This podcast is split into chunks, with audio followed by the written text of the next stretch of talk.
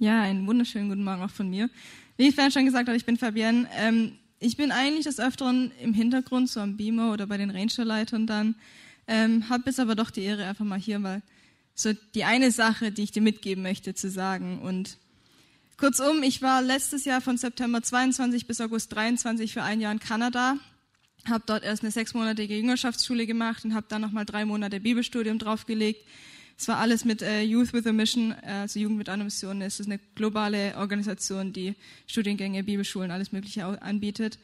Und ich möchte euch ein bisschen in die letzten drei Monate reinnehmen, gerade in dieses Bibelstudium. Und uns hat als Schüler, aber auch als Leiter eben ein Thema mitbegleitet, wo wir zu knabbern dran hatten, wo ich persönlich auch immer noch zu kämpfen habe. Und es ist dieses Thema hier, wenn Gott dich ruft, dann geh. Und wenn wir in der Bibel mal einfach lesen, gerade in den Evangelien, wenn Jesus seine Jünger ruft, ähm, der ruft die einfach aus dem Alltag heraus. Und die ersten Jünger in Matthäus 4, 19 bis 20. Und er spricht zu ihnen, folgt mir nach und ich will euch zu Menschenfischern machen. Da verließen sie sogleich die Netze und folgten ihm nach. Ja, sie verließen ihre Netze, haben sich aufgemacht und sind Jesus nachgefolgt bei der Berufung von Matthäus in Lukas 5, 27 bis 28. Danach ging er hinaus und sah einen Zöllner namens Levi an der Zollstätte, Zollstätte sitzen und sprach zu ihm, folge, folge mir nach. Und er verließ alles und stand auf und folgte ihm nach. Ja, so diese von sowohl den Jüngern als auch von Matthäus hier persönlich so, sie sind aufgestanden und haben sich aufgemacht und sind Jesus nachgefolgt. Und ich vermute mal, dass der eine oder andere diese Verse kennt. Vielleicht gibt es auch den einen oder anderen unter euch, der es sagt, um Himmels Willen. Ähm, ich möchte einfach darauf eingehen, hey, was heißt es eigentlich für dich persönlich, wenn Gott dich ruft, dann geh. Was heißt es für dich konkret? Was sind die Schritte, die du tun kannst? Und ich weiß, es klingt alles schön und blumig, so, sie sind aufgestanden und sind Jesus nachgefolgt und es war alles Friede, Freude, Eierkuchen, sie sind ihm hinterher getanzt. Dem ist leider nicht so. Ich würde gern sagen, dass es so ist, aber es ist leider nicht so. Ähm, ganz be großes Beispiel, wo wir Geschichte, glaube ich, alle kennen, von Silos und Paulus im Knast. Ja, sie wurden von den Römern in den Knast gesteckt und das war nicht gerade so blumig. Und es ist aber auch, nur weil etwas einfach ist, heißt es nicht, dass es der beste Weg ist. Und Gott hat Paulus und Silas gerufen und sie sind mit allen Höhen und Tiefen haben gesagt, okay, ich folge diesem Jesus nach, koste was es wolle. Und für mich persönlich gibt es auch eben viele Tage, wo ich einfach denke, hey, mir reicht's, ich will schaukeln und lass mich in Ruhe. Ähm, keine Lust mehr, aber es ist dieser Kampf, hey, wenn Gott dich ruft, ja, dann geh. Ja, es ist nicht einfach, aber geh los. Und als ich in Kanada war, wir saßen abends einmal mal zusammen und haben eben ausgetauscht und gesagt, ja, die, das Leben des anderen sieht immer schöner aus. Ja, die, die tanzen so durchs Leben und die sind immer fröhlich. Und ich sitze da und kämpfe und komme einfach nicht vom Boden hoch. Also ich weiß nicht, was los ist, aber könnte ich mit dem nicht einfach das Leben tauschen? Ähm, und ich muss dir einfach sagen, nee, geht nicht. Ähm, weil die andere Person hat auch Kämpfe, die hat auch Herausforderungen, denen sie sich stellen muss. Es sieht einfach nur nach außen hin vielleicht nicht so aus. Aber gerade dieses Leben, das du lebst, die Herausforderungen und die Probleme, denen du dich stellen musst, du bist auch die einzige Person, die diese Kämpfe kämpfen kann. Es gibt keine andere Person auf diesem Leben, auf dieser Welt, die dein Leben leben könnte. Du kannst den Kampf der anderen Person nicht kämpfen. Du kannst die Herausforderungen, die die andere Person in ihrem Leben hat, nicht meistern. Du bist für dein Leben geschaffen und es ist ein Privileg, dass du dieses Leben leben kannst, das du gerade lebst. Es gibt keine andere Person, die dein Leben leben kann. Lass dir das einfach mal auf der Zunge zergehen. Ja, du hast Probleme, aber die anderen haben auch Probleme. Und du hast, du kannst die anderen Probleme nicht kämpfen. Du kannst nur deine, deine Herausforderungen, deine Probleme dir stellen. Und wenn du jetzt sagst, okay, gut, Gott ruft mich, ich soll losgehen, aber wohin denn bitte schön?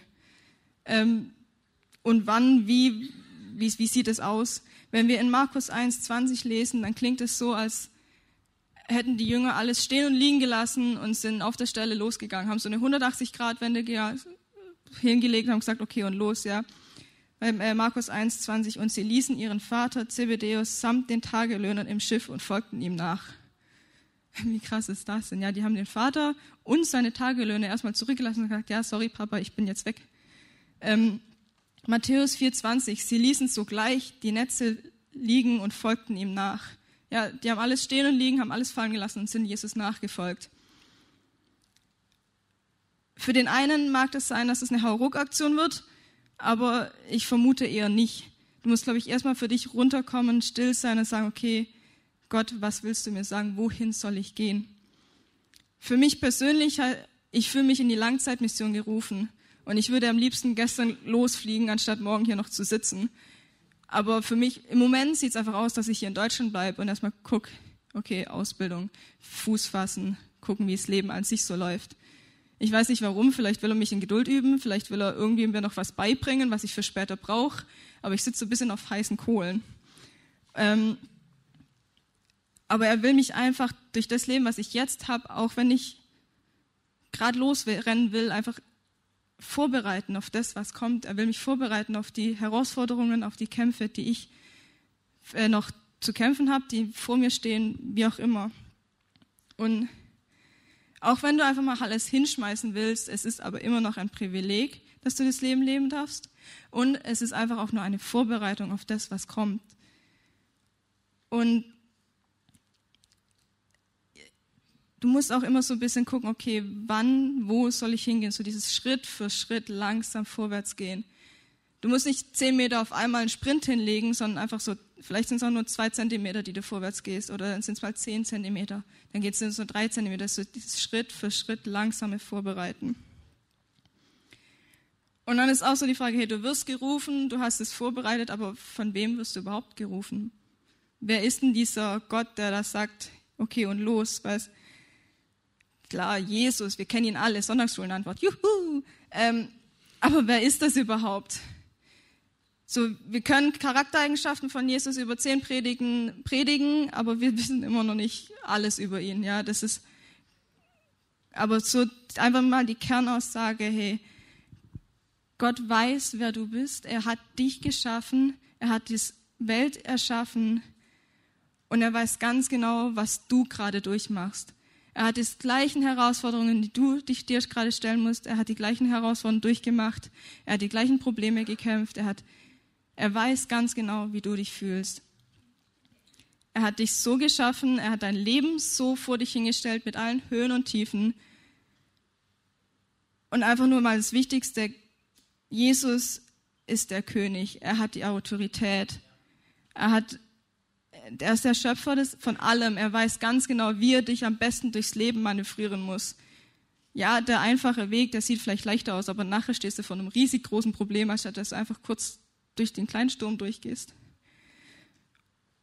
Und wenn Gott dich ruft, geh los, dann geh bitte auch los. Wenn er dich schon mal gerufen hat, dann geh erst recht. Dann steht er da und sagt, hey, komm, geh los. Und wie du losgehen kannst, sind so diese kleinen Schritte, um Michael Winkler von letzter Woche zu zitieren, hey, umarme deinen Alltag. Lerne das zu lieben, was du vor dir hast. Lerne das zu lieben, was du hast und mach das Beste daraus. Es muss nicht mal sein, dass er dich jetzt, okay, morgen zehn, zehn Jahre nach Afrika in den Busch, nee, muss es nicht sein. Es kann auch einfach nur sein, dass du deinen Kollegen mal einen Kuchen mitbringst, dich mit einer Freundin auf einen Kaffee trinkst oder dich auf einen Kurztrip-Missionseinsatz anmeldest, wo du einfach ein bisschen Missionsluft schnuppern, um zu gucken, hey, wie funktioniert das überhaupt? langsame Schritte vorwärts und dann findest du auch raus, okay, was für einen größeren Plan hat Gott vielleicht auch schon für dich? Ähm, wohin soll es konkret mit mir gehen? Und wenn wir einfach alle miteinander mal Gott wirklich nachfolgen und sagen, okay, er ruft mich in die Richtung, dann gehe ich in diese Richtung, dann wäre zum einen Gottes gute Botschaft, gerade dieses, diese Liebe, die Gott für dich hat, dieses Segen, den Gott für dich hat, in null nichts über die ganze Welt verteilt.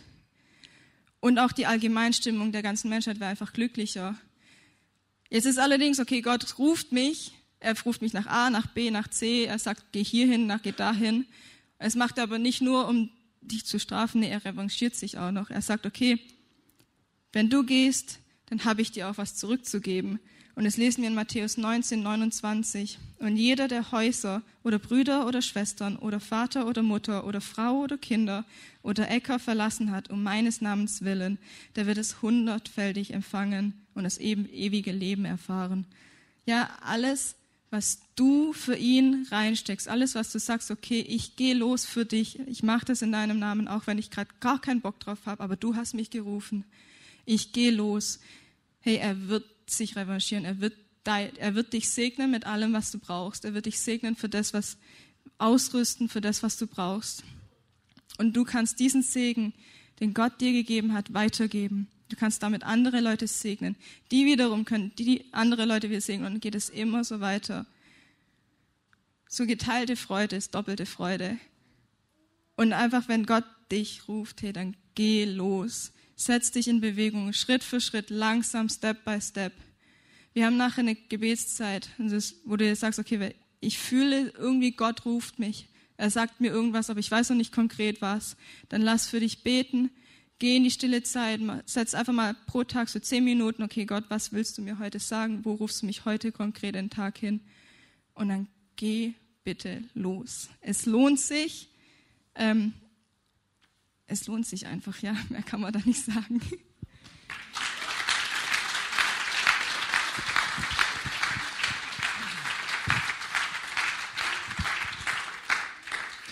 So, hallo, wieder Manuel. Und ich habe jetzt Oh, danke.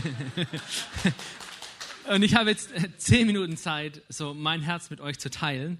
Und ich habe so die Predigt mal so unter das Motto gestellt: Sein Herz, dein Herz. So, und was meine ich damit? Ich meine damit, die Welt und die Menschen um dich herum durch Gottes Augen zu sehen. Im ersten Samuel steht, denn der Herr sieht nicht auf das, worauf der Mensch sieht, denn der Mensch sieht auf das, was vor Augen ist aber der Herr sieht auf das Herz. Wir Menschen, wir schauen so oft auf das, was wir vor Augen haben. Und als ich das gelesen habe, da habe ich mich schon so er, ertappt gefühlt. Und ich bin so ins Grübeln gekommen habe gedacht, hey, wie sehe ich denn die Menschen in meinem Alltag? Wie sehe ich sie, wenn ich herausgefordert bin, wie ich, wenn ich gestresst bin? Wie sehe ich die Menschen und wie reagiere ich in diesem Moment? So, und ich weiß, ihr Seid nie gestresst, gell? Bei euch ist alles Paletti und so. Oder seid ihr auch herausgefordert ab und zu? Kennt ihr das? Herausgefordert sein im Alltag? In der Familie? Auf der Arbeit? In der Schule?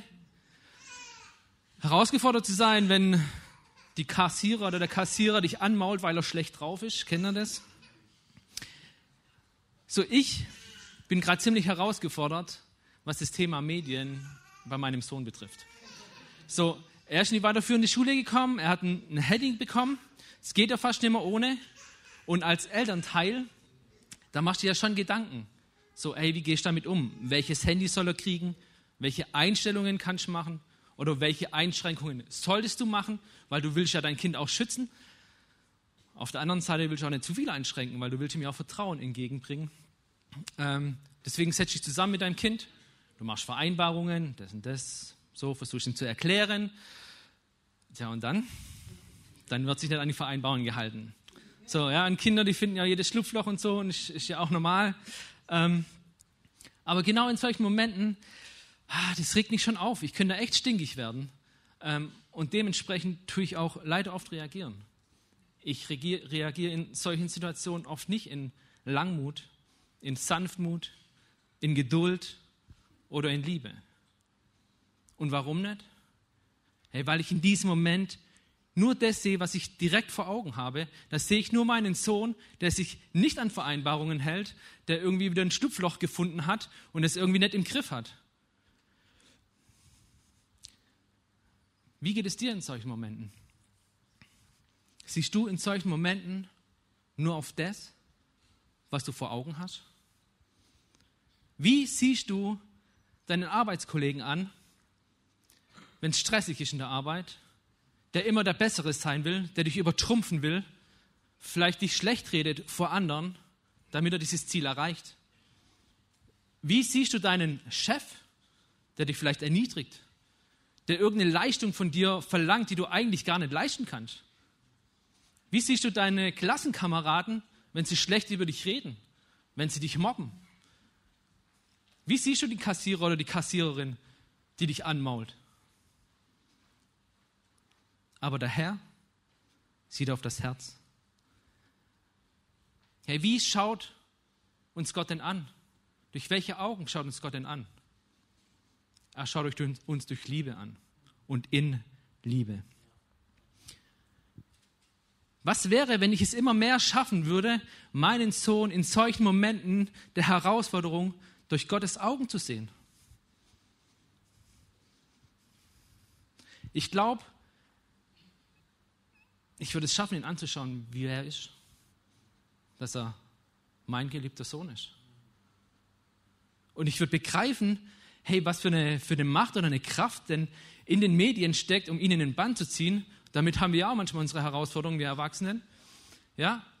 Und ich würde begreifen, hey, er braucht meine Hilfe. Er braucht meine Hilfe und Unterstützung in Langmut, in Sanftmut, in Geduld und in Liebe. 1. Johannes 4, Vers 8.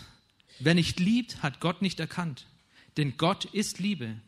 Hierin ist die Liebe Gottes zu uns offenbart worden, dass Gott seinen einzigen Sohn in die Welt gesandt hat, damit wir durch ihn leben. Gott schaut uns durch solche Augen an, durch die Liebe, in Liebe. Er schaut dich so an, er schaut mich so an, er schaut deinen Arbeitskollegen an, deinen Chef so an, deine Mitschüler so an, den Kassierer und die Kassiererin. Schau das so an, in einer Liebe, die unseren Verstand übersteigt. In einer Liebe, die so groß ist, dass es seinen einzigen Sohn auf die Erde gesandt hat, der alles durchlebt hat, was du erlebt hast, was ich erlebt habe und letztendlich elend am Kreuz gestorben ist. Mit so einer Liebe schaut er uns Menschen an. Egal wie die gerade sind, egal wie sie dich gerade behandeln. Was wäre, wenn ich das schaffen würde, immer mehr meinen Sohn in solchen Momenten anzuschauen, in einer Liebe, in einem Blick, wie Gott ihn anschaut? Ich glaube, in diesen Momenten würde ich es schaffen, ihn einfach in den Arm zu nehmen und ihn nicht anzuschreien. Ich glaube, in solchen Momenten würde sich die Atmosphäre ändern und meine Beziehung zu ihm würde gestärkt werden, anstatt geschwächt zu werden. Was wäre, wenn du es mehr und mehr schaffst, deinen Arbeitskollegen so anzuschauen, wenn er dich übertrumpfen will, wenn er schlecht über dich redet? Was wäre, wenn du es schaffst, deinen Chef so anzuschauen, der dich unterdrückt und eine Leistung von dir verlangt, die eigentlich unmöglich ist?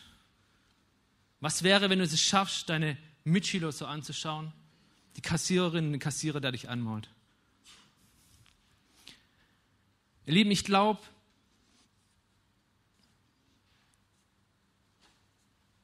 Ich glaube, Gott würde dir helfen dabei, hinter die Kulissen zu schauen.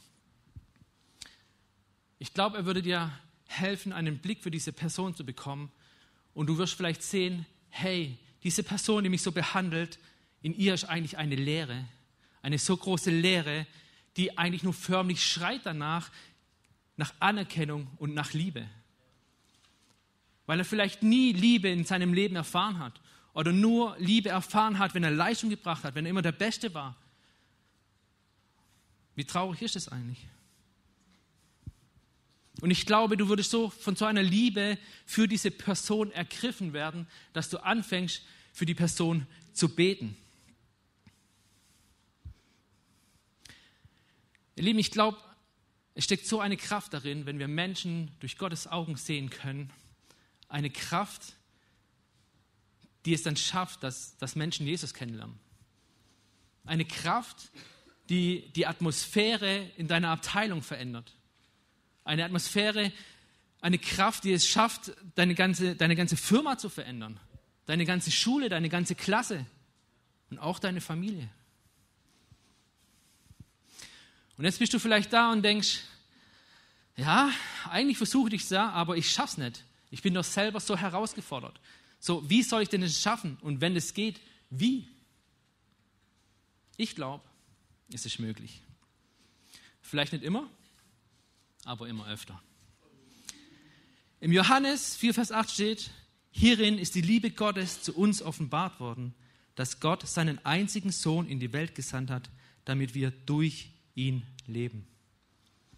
Ich glaube, umso mehr wir uns Gottes Liebe ausliefern, umso mehr wir es selber begreifen, dass wir geliebt sind, umso mehr wir uns danach sehnen, nach Jesus, nach Gott und nach seiner Gegenwart, umso mehr ist es uns auch möglich, dass wir in Liebe, durch ihn in Liebe lieben und andere Menschen sehen.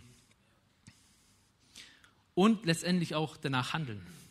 Weil ich glaube, umso mehr wir uns ihm ausliefern, seiner Liebe, seiner Gegenwart, umso mehr wir Zeit mit ihm verbringen, umso mehr nehmen auch die Früchte des Geistes in uns zu.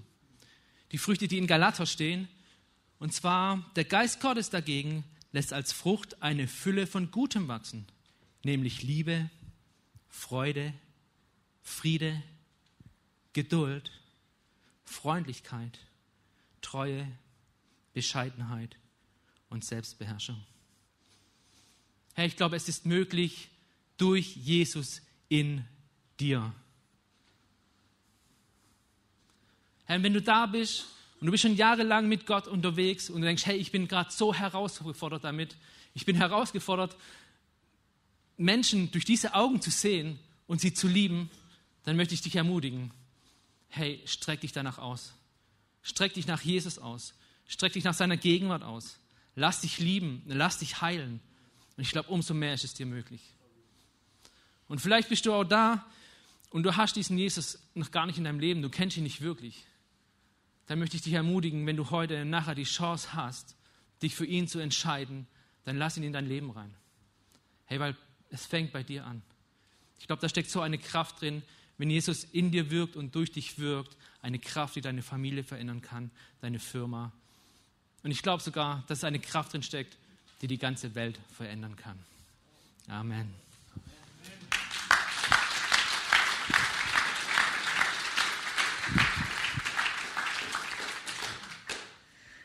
Hallo, ich bin äh, Stefanie und ich mache es, ich stelle mich gar nicht vor, ich fange einfach an, ich habe nur zehn Minuten bekommen. Genau, als ich gefragt wurde, ob ich mir vorstellen kann, heute darüber zu sprechen, so diese eine Sache in zehn Minuten, die ich dir sagen will, ich habe sofort Ja gesagt und ich wusste auch relativ schnell, was ich euch, was ich dir sagen möchte. Ich will dir heute sagen, du bist genug. Wir leben in einer Gesellschaft, die uns immer wieder vermittelt, nicht genug zu sein. Es gibt eine ganze Industrie, die unfassbar viel Geld verwendet, um uns klar zu machen, dass wir fitter werden müssen, schöner werden müssen, reicher werden müssen, bessere Autos haben müssen, größere Häuser. Es wird unfassbar viel Geld dafür verwendet, um mir zu sagen, ich brauche noch mehr, ich bin nicht genug. Und weiß nicht, wie es euch geht. So mir reichen auch manchmal ein paar Minuten auf so Social Media, Instagram und so, und mein Selbstwertgefühl ist so runter. Gibt es unverendlich viele Influencer, die ungefragt in mein Leben reinsprechen wollen, mir sagen wollen, Tipps geben wollen in allen Lebenslagen, in allen Lebensbereichen. Und die sehen immer tiptop aus. Die Kinder von denen, die sind immer so lieb, die streiten gar nicht. Die Wohnungen immer aufgeräumt, die machen ihren Job, die gehen morgens noch um fünf joggen und die Brotdosen für den ganzen Clan werden gerichtet, die Urlaubsfotos. Bei mir sind es maximal Schnappschüsse, mehr kriege ich nicht hin. Und diese Clips machen was mit mir. Die machen mich unzufrieden, die verändern meinen Blick auf das, was ich habe. Und ich will ja eigentlich auch nur so diese gute Ehefrau sein, die gute Mutter. Ich will doch auch, dass es bei mir daheim schön aussieht. Und ich fange an, so das in Frage zu stellen, was ich habe. Und das ist nicht nur so in diesen alltäglichen Bereichen. Ich hatte letzte Woche einen Post angezeigt bekommen, der hat mich echt zum Nachdenken gebracht. Um, ähm, how to become that Christian girl? Also wie werde ich zu der Christin. Ich gedacht, das muss ich lesen, das will ich werden. Und ich wusste eins danach, ich bin's nicht. Und das hat schon wehgetan. Und das geht mir aber gar nicht unbedingt immer auf Social Media so. Das passiert auch in meinem Alltag. Ich weiß nicht, wie du erzogen worden bist, was dir deine Eltern sagen, wie viel Werte, wie viel, wie wertvoll du Liebe vermittelt kriegst im Sinn, dass sie dir sagen, du bist okay, wie du bist, oder hast du das Gefühl, deinen Eltern nie zu genügen? Das verändert deinen Blick auf dich. Du fühlst dich manchmal nicht genug. Oder auch hier in der Gemeinde kann das passieren. Hier sind so tolle Menschen, die ihren Glauben so toll leben, die so super beten können, die super singen können, die sich immer engagieren, die immer Zeit haben. Und die Kinder, die diskutieren nie mit denen, wenn die hier sind. Das, die scheinen morgens ins Auto zu steigen ohne Probleme. Und bei mir, bei mir ist das nicht so. Es fühlt sich zumindest so an. Und ich bin mir sicher, ihr kennt alle dieses Gefühl, dass ihr denkt, die anderen kriegen es einfach hin und ich nicht. Und da ist es so gut und so wichtig zu wissen, für Gott bin ich genug. Du bist für Gott genug, genauso wie du jetzt bist. Und es ist auch so wichtig, das nicht nur zu wissen, sondern es wirklich zu glauben, mit all deinem Herzen, mit all deinem Verstand, mit allem, was du hast. Du bist genug für Gott. Und Gott hat es auch in einem Gebot in der Bibel quasi aufgeschrieben. Wer weiß, was das zweitwichtigste Gebot ist? Am ersten, die wussten es gleich. Das zweitwichtigste Gebot, wir können es in Markus 12, 31 nachlesen. Liebe deinen Nächsten wie dich selbst. Und ich denke mir immer so, wie mich selbst. Das ist so eine Hausnummer, das ist so eine Riesenaufgabe, weil es gibt Tage, wenn ich andere lieben würde wie mich selber, es wäre kein guter Tag für den anderen. Ich selber bin meine größte Kritikerin. Ich selber zweifle oft das an, was ich tue, ob das richtig ist, ob das genug ist, ob das passt. Und ich selber sehe mich oft nicht so toll. Und darum ist es so wichtig, dass wir anfangen, uns mit Gottes Augen zu sehen, mit den liebenden Augen eines Vaters. Und Jesus steht so, ich stelle mir das oft vor, so mein Herz ist wie so ein Haus und Jesus steht so an dieser Tür und er klopft an und manchmal macht er das ganz leise oder bei manchen macht er das auch laut, weil er endlich will, dass du diese Tür aufmachst. Und wenn du Jesus diese Tür aufmachst, um ihn eintreten zu lassen, als aller, allererstes wird er dich einfach ganz, ganz fest in den Arm nehmen. Und es tut so gut, wenn einfach jemand vor dir steht und dich in den Arm nimmt, ohne zu fragen, wie geht's dir, was hast du getan, bist du genug? Nein, er nimmt mich in den Arm, weil ich genug bin. Und wir können das auch nachlesen in der Bibel. Es gibt eine Geschichte von einem jungen Mann, der all sein Erbe sich hat auszahlen lassen, in die Welt gezogen ist, sein Glück dort versucht hat. Der hat auch, glaube eine Zeit lang ein richtig schönes Leben gehabt. Er hat Partys gefeiert, er war gut unterwegs, aber irgendwann war das Geld zu Ende und das Leben war noch da. Und er hat dann gemerkt, äh, so kommt er nicht weiter. Er, ist, er hat im, im, bei einem Schweinehirten gearbeitet und hatte kaum noch was zu essen und hat gewusst, ich muss irgendwie was ändern und seine einzige Perspektive war zurück nach Hause zu seinem Papa zu gehen. Und er hat sich aufgemacht und er hat auch nicht viel erwartet. Er wollte dort als nicht Sklave, als Diener arbeiten und hat nicht viel erwartet. Und was macht der Vater? Der Vater sieht ihn schon von weitem und voller Liebe und Mitleid rannte er, der Vater, zu seinem Sohn, rannte ihm entgegen und schloss ihn in den Arm und küsste ihn ohne dass er irgendwas gesagt hat, ohne dass er gesagt hat, Papa, mir tut's leid, er ist nur ihm entgegengekommen, wieder nach Hause gekommen und der Vater ist ihm entgegengerannt. Und so ist es auch bei Gott. Wenn du Jesus deine Tür zum Herzen aufmachst, er nimmt dich in den Arm und er will einfach nur reinkommen. Und ich kenne das so mit dem unangekündigten Besuch. Das ist manchmal herausfordernd. Je nachdem, wie es daheim gerade aussieht, je nachdem, wie die Stimmungslage gerade ist, ist man auch manchmal so ein bisschen not amused. Aber Jesus ist es egal. Wenn du denkst, dein Herz ist nicht ordentlich genug, ihm ist es egal. Er kommt rein und er kommt nicht nur rein und zeigt auf die Ecken. Nee, er kommt erstmal rein und er bringt seine eigenen Putzsachen mit. Der hilft dir beim Aufräumen. Stück für Stück geht er mit dir durch dein Herz, Zimmer für Zimmer und hilft dir ganz behutsam aufzuräumen. In deinem Tempo, so wie er weiß, dass es für dich gut ist. Und wenn wir in die Bibel schauen, sehen wir so viele Geschichten, wo Gott Menschen direkt angesprochen hat, berufen hat, Dinge zu tun und die waren nicht perfekt. Wenn ich an Mose denke, der soll zum Pharao gehen und Mose sagt nicht, ja okay, sondern er sagt, äh, nee, kein Bock, ich kann nicht vor Leuten reden. Oder Jona soll nach Ninive laufen und Jona denkt sich, nee, ich laufe da lang, ich gehe doch nicht nach Ninive, ich habe da gar keine Lust drauf. Und Saulus, der Mann, der sich zum Ziel gesetzt hat, alle Christen zu töten. Der Mann, der Christen gehasst hat, wurde von Gott verändert. Sein Herz wurde so verändert, dass er zu einem der größten und einflussreichsten Christen geworden ist damals, einer zu den größten Dienern Gottes. Und jetzt sag du noch einmal, du bist nicht genug. Du bist für Gott genau so, wie du bist. Du bist nicht perfekt, aber hier im Raum ist keiner perfekt. Du bist nicht frei von Schuld, ist hier keiner und das weiß Gott. Gott weiß es und darum ist er für uns gestorben am Kreuz in Golgatha und nach drei Tagen wieder auferstanden. Sein Blut ist quasi meine Eintrittskarte in die Ewigkeit. Und Gott will mit dir in dieser Ewigkeit sitzen. Er will, dass du bei ihm bist. Diese große Party im Himmel soll nicht ohne dich stattfinden.